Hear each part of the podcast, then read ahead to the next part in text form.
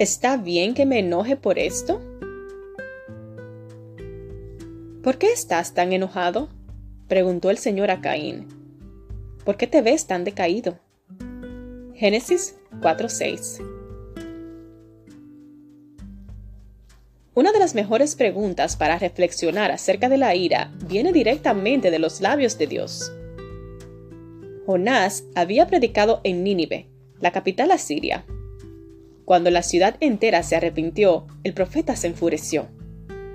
La misericordia y la compasión de Dios para con los asirios, despiadados enemigos de Israel, fue más de lo que Jonás podía soportar. Rabioso, el profeta dijo que preferiría morir antes de que sus palabras proféticas no se cumplieran. Entonces Dios le dijo, ¿Te parece bien enojarte por esto?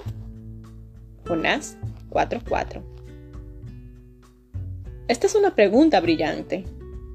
Los actos de injusticia nos llenan de ira, y esto es bueno. La ira nos llama a la acción. Nos motiva a luchar por los oprimidos y a defender a los huérfanos y a las viudas. Sin embargo, también aquello que percibamos como una injusticia nos hará enojar. Como nuestra perspectiva es tan limitada, reflexionar es absolutamente imprescindible.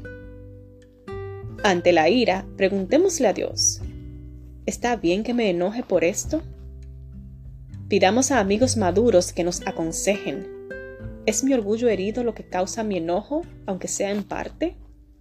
¿Podría señalarme puntos de vista que no he considerado? Caín se enojó mucho cuando Dios no aceptó su ofrenda de cultivos. ¿Qué hizo Dios al respecto? Invitarlo a reflexionar acerca de su ira ¿Por qué estás tan enojado? preguntó Dios a Caín. Génesis 4:6. Caín y Jonás creían que eran víctimas de una gran injusticia, pero esto no era cierto. Al invitarlos a mirar debajo de la superficie del iceberg de su ira, Dios les dio una herramienta eficaz para resolver su enojo. Imagina cuán diferente hubiese sido la historia si Caín hubiese aceptado el desafío. Si se hubiese humillado, Dios lo hubiese ayudado a vencer su envidia y su orgullo. De igual manera, Dios quiere ayudarnos hoy. Padre, ayúdame a reflexionar con humildad acerca de mis enojos. Muchas veces lo que percibo como una injusticia es en realidad nada que ver con injusticia. Mis perspectivas son limitadas y mi orgullo me enseguece. Necesito tanto de tu ayuda.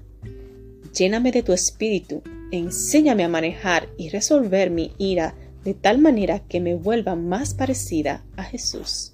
Amén.